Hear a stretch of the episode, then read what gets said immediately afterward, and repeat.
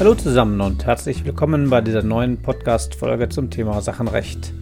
Mein Name ist Friedemann Keiner. Ich bin Professor an der Universität Mannheim mit einem Lehrstuhl für Bürgerliches Recht, Wirtschaftsrecht und Arbeitsrecht. Dieser Podcast zum Thema Sachenrecht ist jetzt schon in der Folge 8. Wir haben in den letzten Folgen den Eigentumserwerb beweglicher Sachen besprochen, zuletzt die Voraussetzungen der Paragraphen 232 und 935 BGB. Wir wollen uns heute mit einigen spezielleren Problemen beim gutgläubigen Erwerb befassen, die vor allem die Übergabesurrogate und damit die Paragraphen 933 und 934 behandeln. Beginnen wollen wir mit dem gutgläubigen Geheißerwerb. Dann beschäftigen wir uns mit dem berühmten Hemdenfall rechtlich, also mit dem Scheingeheißerwerb. Danach schauen wir uns die rechtlichen Wertungen der Paragraphen 933 und 934 genauer an, am Beispiel des Fräsmaschinenfalles und schließlich werfen wir einen umgreifenden Blick auf den Flowtex-Fall, sozusagen als Krönung. Für heute schlage ich vor, dass Sie ein Blatt Papier bereitlegen und einen Stift. Wie immer im Sachenrecht empfiehlt es sich ja vor allem bei Mehrpersonen-Konstellationen die Rechtsbeziehungen genau zu skizzieren. Fangen wir also an mit dem Hemdenfall. Bitte erinnern Sie sich, Geheißerwerb ist ein Fall des 929 Satz 1. Übereignet wird über das Eck, also vom Lieferanten an den Händler und vom Händler an den Käufer. Geliefert wird aber direkt vom Lieferanten an den Käufer, also sozusagen über das Dreieck, um Zeit und Geld zu sparen. Diese Lieferbeziehung ist aber eine reine faktische Beziehung und wie gesagt, da liegt keine Übereignung vor. Die Übergabe vom Lieferanten an den Händler fingieren wir nun dadurch, dass dem Händler der Besitz dadurch zugerechnet wird, dass sich der Lieferant der Weisung, also dem Geheiß des Händlers unterwirft. Dieser erlangt hierdurch Besitzverschaffungsmacht, die der tatsächlichen Sacherschaft gleichsteht. Wenn jetzt der Lieferant nicht berechtigter ist, kann dann der Händler gutgläubig Eigentum erwerben? Das ist eigentlich verhältnismäßig unproblematisch. Für den besitzenden Lieferanten streitet ja der Rechtsschein des 1006 Absatz 1 BGB, also die Eigentumsvermutung. Und dass der Händler lediglich Besitzverschaffungsmacht erlangt und nicht realen Besitz, ist für seinen gutgläubigen Erwerb nicht wirklich ein Problem, weil wir ja gesagt haben, dass die Besitzverschaffungsmacht dem Besitz gleichsteht und der Lieferant verliert ja seinen Besitz. Wie aber steht es, wenn der Händler nicht berechtigt ist und an den Käufer weiter veräußert? Hier ist die Konstruktion des gutgläubigen Erwerbs nicht unmittelbar intuitiv, weil die Übergabe des Händlers an den Käufer über die Besitzverschaffungsmacht des Händlers konstruiert wird. Die Weisung des Händlers an den Lieferanten führt dazu, dass der Lieferant physisch die Sache an den Käufer liefert. Rechtlich liegt darin aber eine Übergabe des Händlers an den Käufer. Für den gutgläubigen Erwerb ist nun aber fraglich, ob die Besitzverschaffungsmacht des Händlers auch eine Eigentumsvermutung vermittelt, er also nach 1006 mit einer Eigentumsvermutung ausgestattet und damit durch den Rechtsschein legitimiert ist. Die herrschende Lehre und die Rechtsprechung lassen diese Besitzverschaffungsmacht ausreichen für einen Rechtsschein. Weil der Verkäufer, hier also der Händler, die Macht hat, dem Käufer den Besitz zu verschaffen, ist er im Sinne des 932 Absatz 1 wie ein, wie ein Besitzer legitimiert, sodass der Käufer gutgläubig Eigentum erwerben kann. Nun zum Hemdenfall, der zwar ziemlich uralt ist, aber nach wie vor gerne diskutiert wird. Abgedruckt ist er in der NJW 1974, Seite 1132. Der Sachverhalt lautet vereinfacht. L ist Hemdenhersteller und befindet sich in einer Absatzkrise. Daher hat L den V damit beauftragt, die von L hergestellten Hemden in dessen Namen, also im Namen der L, zu veräußern. Sozusagen ein Vertriebsprofi muss hier ran. Nur, V veräußert die Hemden an K weisungswidrig in eigenem Namen und veranlasst L nun, die Hemden an K zu liefern. Das Problem. L ging davon aus, dass er als Geschäftsherr handelte und die Hemden in seinem Namen veräußert wurden. Er hat sich nicht dem Willen des V unterworfen, sondern wurde getäuscht. Eine Unterwerfung unter den Willen des V lag nur scheinbar vor. Nach außen sah das so aus, als ob L auf Weisung des V an K liefern würde. Aber eben nur nach außen und nicht nach der Motivation des L. Frage, konnte der gutgläubige K Eigentum erwerben? Das Problem liegt, Sie ahnen es, im Rechtsschein. Auf diesen kommt es aber an, da V nicht berechtigt war zur Veräußerung in eigenem Namen. Wäre nicht Eigentümer und auch nicht nach 185 BGB ermächtigt. Er sollte ja im Namen des L veräußern. Da eine Unterwerfung des L nur scheinbar vorlag, sprechen wir von einem Scheingeheißerwerb. Der BGH hat den guten Glauben an den scheinbaren Rechtsschein ausreichen lassen, solange dieser dem Eigentümer zurechenbar war. Zwar hatte sich L nicht wirklich einer Weisung des V untergeordnet, nach außen hin hatte es aber den Anschein, dass er Geheißperson war, also er war sozusagen Scheingeheißperson. Und da L dies hätte erkennen können, war ihm der Rechtsschein auch zurechenbar. Damit ist also die durch Täuschung erreichte Lieferung des L ausreichend für eine Besitzverschaffungsmacht. Ich halte das für richtig. Es kann nämlich nicht auf die Motivation ankommen, sondern, wie bei jedem Rechtsschein, auf die Sicht von außen. Wie würde sich die Lage für einen objektiven Dritten ausnehmen? Müsste nicht ein Dritter von einer Besitzverschaffungsmacht ausgehen, wenn der V dem K sagt, ich lasse liefern, und dann liefert L genauso wie angekündigt? Die Motivation des L ist ein rein inneres Moment, was nach meiner Auffassung nicht entscheidend sein kann. Vergleichen wir diesen Punkt mit 935 BGB. Wie ist dort die Rechtslage, wenn der Eigentümer die Sache aufgrund arglistiger Täuschung weggibt? Liegt dann ein Fall des Abhandenkommens vor? Erinnern Sie sich, es kommt beim Abhandenkommen auf den natürlichen Willen an. Daher ist auch die Weggabe aufgrund arglistiger Täuschung in diesem Sinne freiwillig. Genauso liegt es meines Erachtens hier. L wird von V getäuscht und gibt daher die Hemden dem K. Damit ist der Rechtsschein dem L zurechenbar. Machen wir eine Gegenprobe. Hätte L die Waren einfach im Hof abgeladen, aus irgendwelchen Gründen, und würde nun V diese Lage ausnutzen und dem K gegenüber behaupten, diese Waren seien für ihn bestimmt. In diesem Fall fehlt es an einem Zusammenhang zwischen V und dem Verhalten des L und damit an einer Grundlage für eine Besitzverschaffungsmacht. Letztlich vertraut K dann auf das Gerede des V. Außerdem und vor allem fehlt es hier an der Zurechenbarkeit des Rechtsscheins zu L, der er nicht ahnen kann und auch nicht ahnen können muss, dass sein Verhalten hier irgendwie einen Rechtsschein begründen könnte. Daher scheidet gutgläubiger Erwerb in diesem Fall aus. Sie sehen, Sie kommen hier am besten zurecht, wenn es Ihnen gelingt, die Regelungen der 932 folgende mit den allgemeinen Grundlagen der Rechtsstandshaftung zu verbinden. Lassen Sie uns nun auf einen Blick, äh, lassen Sie uns nun einen Blick auf den gutgläubigen Erwerb bei Übergabesurrogaten werfen. Dazu zunächst der gutgläubige Erwerb auf Grundbesitzkonstitut, also 930, 933 BGB. Hier prüfen Sie wie gehabt Paragraphen 929 und 930 und kommen dann, also nach Feststellung von Einigung, Besitzkonstitut und Nichtberechtigung, zu Paragraph 933 BGB.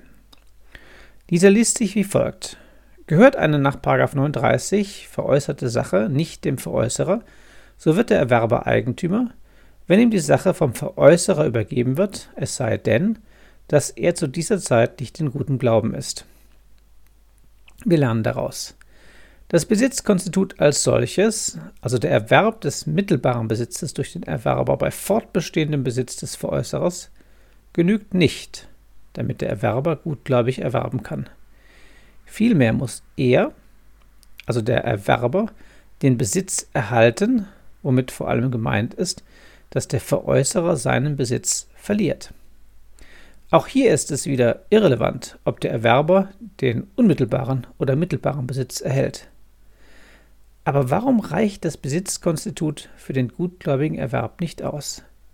Das Verständnis hierfür ist essentiell für die Lösung einer ganzen Reihe von Rechtsproblemen oder Fallkonstellationen. Der Grund für den Ausschluss des gutgläubigen Erwerbs bei einem Erwerb durch Besitzkonstitut ohne Übergabe der Sache an den Erwerber. Der Grund liegt in der Abwägungslogik des Rechtsscheinserwerbs, also in der Bewertung der Interessen von Eigentümer und Verkehr. Das Gesetz kommt zu dem Ergebnis, dass die Sache vor der tatsächlichen Übergabe sozusagen noch zwischen Eigentümer und Erwerber steht und damit das Vertrauen des Erwerbers noch keinen Vorrang vor dem Vertrauen des Eigentümers verdient. Das Entscheidende ist das folgende. Sowohl der Eigentümer wie auch der Erwerber gehen mit dem fortbestehenden Besitz des Veräußerers ein Risiko ein. Um das nochmal klarer zu machen. Der Eigentümer hatte ja ursprünglich dem Veräußerer den Besitz anvertraut. Umgekehrt vertraut der Erwerber genauso dem Veräußerer, wenn die Sache bei diesem verbleibt. Die Sache ist, was das Vertrauen und damit auch die Bewertung der Vertrauenspositionen anbelangt, die Sache ist sozusagen noch in der Schwebe. Es gibt schlicht keinen Grund, das Interesse des Erwerbers vor das Interesse des Eigentümers zu stellen. Das ändert sich aber schlagartig, wenn der Veräußerer dem Erwerber den Besitz übergibt. Dann ist die bislang jedenfalls noch durch einen Herausgabeanspruch fortbestehende Besitzbeziehung des Eigentümers unterbrochen.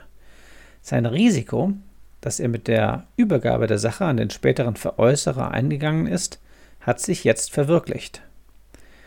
Wie im Übrigen die Wertung des 934 BGB zeigt, ist es gerade die fortbestehende Besitzposition des Veräußerers und nicht die Rechtsfigur des mittelbaren Besitzes, welche den gutgläubigen Erwerb beim Besitzkonstitut einstweilen hemmt.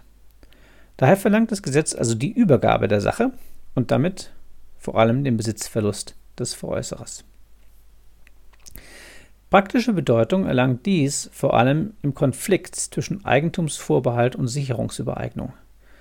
Überträgt der Schuldner einer Bank Waren, die unter Eigentumsvorbehalt erworben wurden, so scheitert bei der Bank der gutgläubige Erwerb des Eigentums, solange die Waren nicht, etwa im Sicherungsfall, der Bank übergeben wurden und diese dann, also zum Zeitpunkt der Erfüllung der Tatbestandsvoraussetzungen, noch gutgläubig ist. Der Konflikt wird damit zunächst und bis zur Übergabe an die Bank zugunsten des Warenlieferanten entschieden. Bei der Übergabe stellt sich übrigens das kleine Nebenproblem. Was ist eigentlich, wenn die Bank die Sache dem Sicherungsgeber einfach wegnimmt. Nun, darin liegt, wie Sie noch aus einer der vorigen Folgen wissen, ja keine Übergabe. Und es ist umstritten, ob die nachtliche Genehmigung ähm, des Sicherungsgebers ähm, diese Wegnahme sozusagen heilt und daraus eine Übergabe wird. Ich meine, das müsste möglich sein, aber die etwas überwiegende Auffassung sieht das anders. Wenden wir uns nun dem Übergabesurrogat ähm, Übertragung des mittelbaren Besitzers zu. Erfolgt die Veräußerung des Nichtberechtigten in der Form des 931 BGB, also eben durch Übertragung des mittelbaren Besitzes, so unterscheidet das Gesetz danach, ob der Veräußerer mittelbarer Besitzer ist, erste Alternative, oder nicht, zweite Alternative. Ist der Veräußerer mittelbarer Besitzer, so erwirbt der gutgläubige Erwerber durch die Übertragung des Besitzes gemäß 870 BGB, also durch Abtretung des Herausgabeanspruchs, unmittelbar Eigentum. Gutgläubigkeit eben vorausgesetzt. Auf den ersten Blick ist dies verblüffend. Die Abtretung eines Anspruchs als Übergabeersatz ist praktisch unsichtbar und auf den ersten Blick mit dem Publizitätsprinzip kaum vereinbar. Im Übrigen scheint ja irgendwie auch die Rechtscheinsgrundlage zweifelhaft. Mittelbarer Besitz. Ein genauerer Blick erhält allerdings, dass 931 ohnehin auf Publizität praktisch verzichtet. Andererseits jedoch zugunsten des veräußernden mittelbaren Eigenbesitzers gemäß 1006 Absatz 3 BGB immerhin ja doch das Eigentum vermutet wird. Und schließlich mag man auch in der Abtretung des Herausgabeanspruchs eine Manifestation des Übereignungswillens sehen.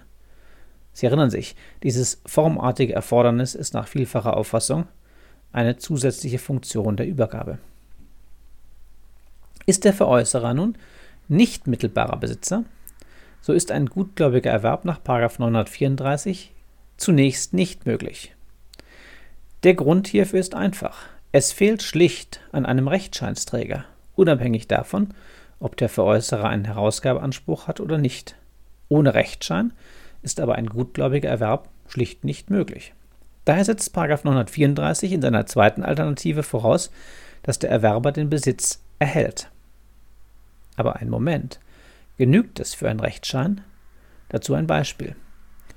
V veräußert an K eine Geige, die sich im Besitz des Geigenvirtuosen G befindet. G besitzt die Geige für den Eigentümer E, der ihm die Geige ursprünglich mal ausgeliehen hatte. Daher ist nun V nicht mittelbarer Besitzer. Ein Herausgabeanspruch hat V gegen G auch nicht. Ähm, es gibt ja keine Vertragsbeziehung. Und wenn er einen solchen abtritt, dann hat das keine Wirkung, weil eine Forderung ja nicht von dem Käufer K gutgläubig erworben werden kann. Nun aber geht K zu G, also zu dem Geigenvirtuosen, und fordert von dem die Geige heraus. Der feinsinnige G glaubt dem K, dass dieser Eigentümer geworden sei, und ja, gibt ihm die Geige heraus. Nach dem Wortlaut des 934 zweite Alternative ist damit K Eigentümer geworden. Haben Sie ein Störgefühl?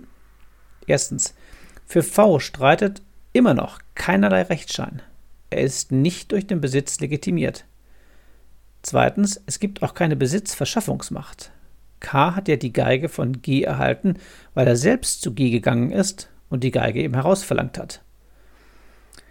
In einem anderen Zusammenhang hat der Gesetzgeber dieses Problem erkannt, nämlich beim gutgläubigen Weckerwerb von Rechten Dritter. Hier sagt 936 Absatz 1 Satz 3 das folgende. War die nach 931 veräußerte Sache nicht im mittelbaren Besitz des Veräußerers, so erlischt das Recht des Dritten erst dann, wenn der Erwerber aufgrund der Veräußerung den Besitz der Sache erlangt. Diese Regelung verweist für den gutgläubig lastenfreien Erwerb auf 934 BGB, verlangt dabei aber ausdrücklich und zusätzlich einen Zusammenhang zwischen der Veräußerung und dem Besitzerwerb. Die Übergabe muss aufgrund der Veräußerung erfolgen. Dies ist deswegen richtig, weil erst durch die Unterwerfung des Dritten unter den Willen des Veräußerers, also sozusagen Besitzverschaffungsmacht, die Rechtsscheinsgrundlage begründet ist, die den gutgläubigen Erwerb legitimiert. Dies gilt nun auch analog, nach überwiegender Auffassung, ähm, gilt auch analog für 934 Alternative 2. Im Beispiel hat K daher kein Eigentum erworben, weil G sich nicht dem Willen des V unterworfen hat, also die Besitzübergabe von G an K nicht aufgrund der Veräußerung erfolgt ist. So, auf dieser Grundlage können wir uns jetzt der Fräsmaschinenentscheidung zuwenden. Jetzt wäre es wahrscheinlich wirklich ganz gut, wenn Sie sich den Sachverhalt, wenn Sie ihn nicht eh schon auswendig kennen, auf einem Blatt Papier skizzieren. Vereinfacht ging es hier um eine Fräsmaschine, die der Schuldner S unter Eigentumsvorbehalt von V erworben hatte. Zur Sicherung eines Kredits übereignete S nun die Fräsmaschine einer Bank, der B1. Sie sollte in den Räumen des S verbleiben. Wie wir vorhin festgestellt haben, kam, ein gutgläubiger Eigentumserwerb der B1 nach 39, 933 mangels der Übergabe des unmittelbaren Besitzes nicht in Betracht. Später veräußert B1 jetzt aber die Fräsmaschine an die Bank 2, die B2, wobei sie ihren mittelbaren Besitz überträgt. Die Frage, die der BGH zu beantworten hatte, ist, ob die B2 Eigentum erworben hat. Geben wir der Sache nach. Ursprünglich war der V Eigentümer. Er hatte die Fräsmaschine an S unter Eigentumsvorbehalt veräußert. Die Bedingung ist bis dato nicht eingetreten, sodass V jedenfalls zunächst Eigentümer blieb. Wie festgestellt ist die Sicherungsübereignung von S an B1 gescheitert. S war ja in Bezug auf das Eigentum nicht berechtigt. V war ja Eigentümer. Gutgläubiger Erwerb der B nicht möglich, weil diese keinen Besitz erhalten hat. Jedenfalls, weil äh, der S nach wie vor Besitzer geblieben ist. Sie erinnern sich an vorhin. Die B1 ist nicht schutzwürdig, weil sie genauso viel Vertrauen investiert wie der Eigentümer in S. Die Sache ist nicht näher an B herangekommen, wie sie noch von V weg ist. Es gibt keinen Grund dafür, das Interesse der Bank 1 höher zu bewerten als das Interesse des V. Nun aber überträgt die B1 das Eigentum an die B2 nach 931 und, weil sie nicht berechtigt ist, nach 934 BGB. Und der BGH wendet 934 erste Alternative buchstabengetreu an und kommt zu einem Eigentumserwerb der B2. Immerhin ist B1 ja mittelbare Besitzerin und verliert durch die Übertragung des mittelbaren Besitzes an B jeden Besitz. B1 ist also nach 1006 Absatz 3 als Eigentümerin legitimiert. Allerdings lag im Sachverhalt eine Besonderheit vor, die an der Schutzbedürftigkeit von B2 zweifeln lässt. Tatsächlich spielt nämlich S ein doppeltes Spiel. Er besitzt sowohl für V wie auch für B1, ohne sich aber für eine Sache zu entscheiden. Dies wird in der Literatur häufig unter dem Begriff des Nebenbesitzes gebracht. Ähm, in der Liebe gibt es sowas ähnliches, die Dreiecksbeziehung. Aber im vorliegenden Fall scheint der S ja für V und für die B1 gleichzeitig zu besitzen. Nun stellt sich die Frage, warum die B2 erwerben und B1 nicht erwerben soll. Weder B1 noch B2 erhalten ja unmittelbaren Besitz. Und auch die B2 rückt nicht näher an den Besitz heran als die B1. Weiterhin ist S ja Besitzmittler für V und für die B2. Dies spricht dafür, entgegen der Rechtsprechung, in den Fällen des Nebenbesitzes 934 teleologisch zu reduzieren. Dieses Argument wird, von der herrschenden Meinung mit der ähm, Begründung bestritten, dass das Gesetz die Figur des Nebenbesitzers nicht kennt. Das ist richtig, geht aber meines Erachtens am Problem vorbei. Denn der Nebenbesitz sollte nicht als besitzrechtliches Phänomen verstanden werden, sondern als eine Denkfigur im Rahmen des gutgläubigen Erwerbs. Noch einmal, da sowohl B2 wie auch V nach wie vor dem S vertrauen und insoweit ein Risiko eingehen, ist über den Erwerb der B2 also gewissermaßen noch nicht entschieden. Es gibt kein, keinen Grund dafür, das Interesse von B2 höher zu bewerten als das Interesse von V. Dies ändert sich erst dann, wenn entweder S erkennbar den Besitzmittlungswillen gegenüber V aufgibt oder B2 die Sache übergibt, sich also entscheidet, sofern dann die Bank 2 noch gutgläubig ist. Dann erst hat sich das Risiko des V verwirklicht. In der Sache liegt hierin eine teleologische Reduktion des 934 BGB. Wir können das Problem noch von einem anderen Blickwinkel betrachten. Nehmen wir mal an, dass der besitzende S mit seinem Besitzwillen hin und her meandert. Heute ruft V an und ruft nach der Fräsmaschine, und S antwortet, alles gut, ich besitze weiter für dich, als du mein Vorbehaltsverkäufer. Morgen fragt die B1, wie es um die Maschine stünde, und hier behauptet S, er wäre der loyalste aller Besitzmittler. Sie verstehen, es kann zum Zeitpunkt der Veräußerung durch die B1 an B2 so oder anders mit dem Besitzmittlungswillen des S stehen. Es könnte ja sein, dass gerade zum Zeitpunkt der Veräußerung die Bank 1 überhaupt keinen mittelbaren Besitz hat. Mindestens hätte also der BGH prüfen müssen, wie es mit dem Besitzmittlungswillen des S wirklich steht.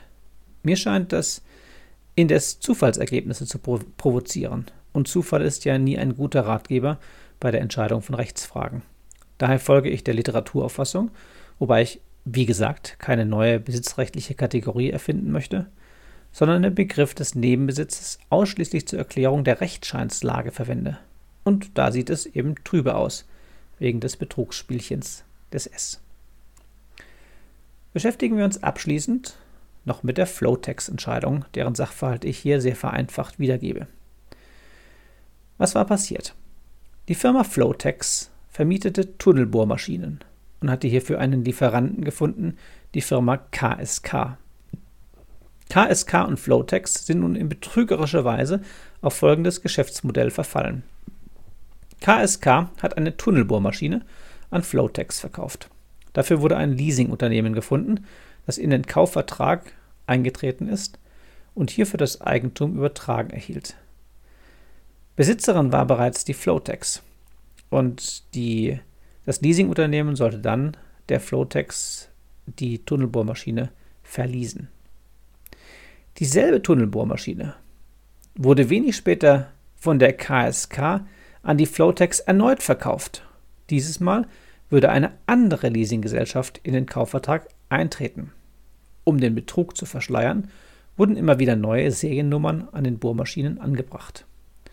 Insgesamt wurden ca. 3000 solcher Geschäfte durchgeführt, wobei lediglich um die 300 Tunnelbohrmaschinen tatsächlich existierten.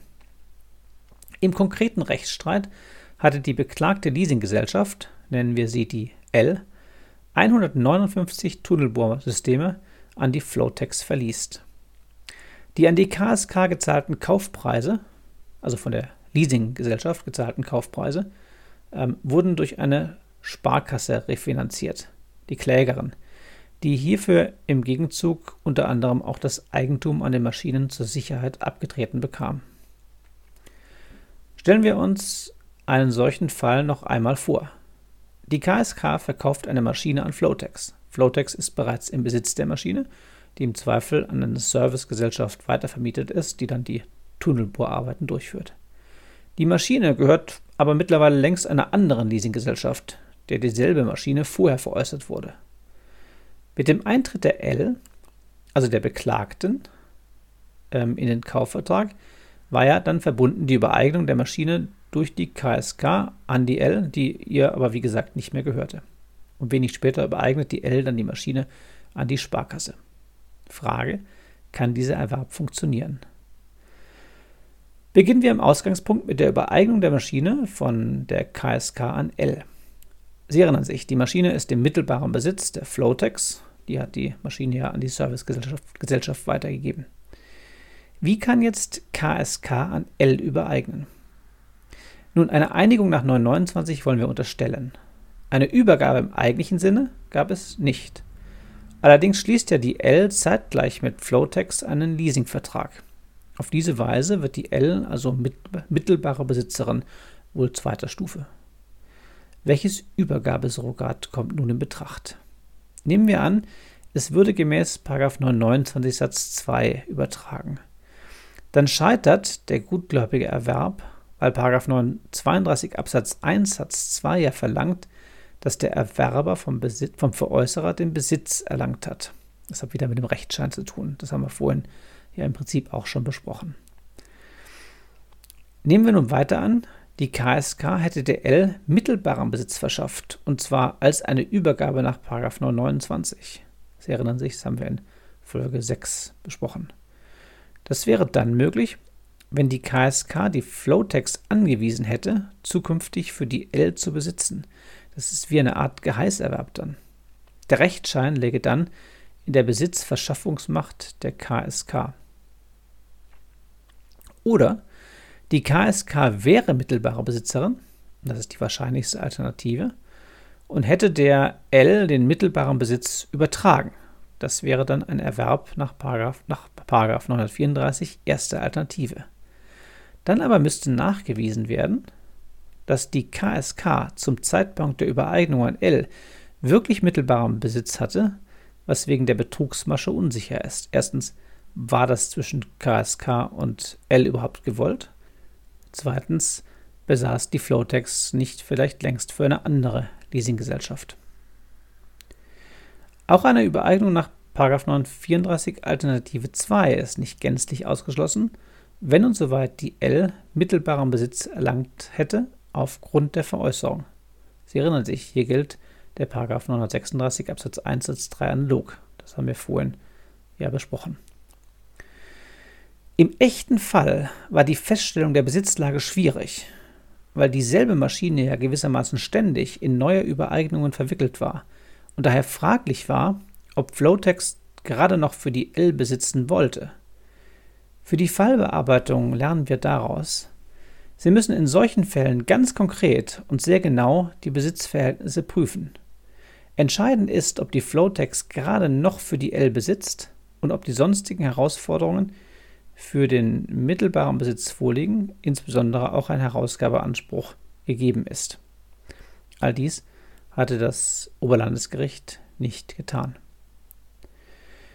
Für die Übereignung der nun beklagten L an die Sparkasse, also die Sicherungsübereignung, kommt nur 931 BGB in Betracht und deswegen musste man eben vorher den Erwerb der ähm, L ähm, genau prüfen.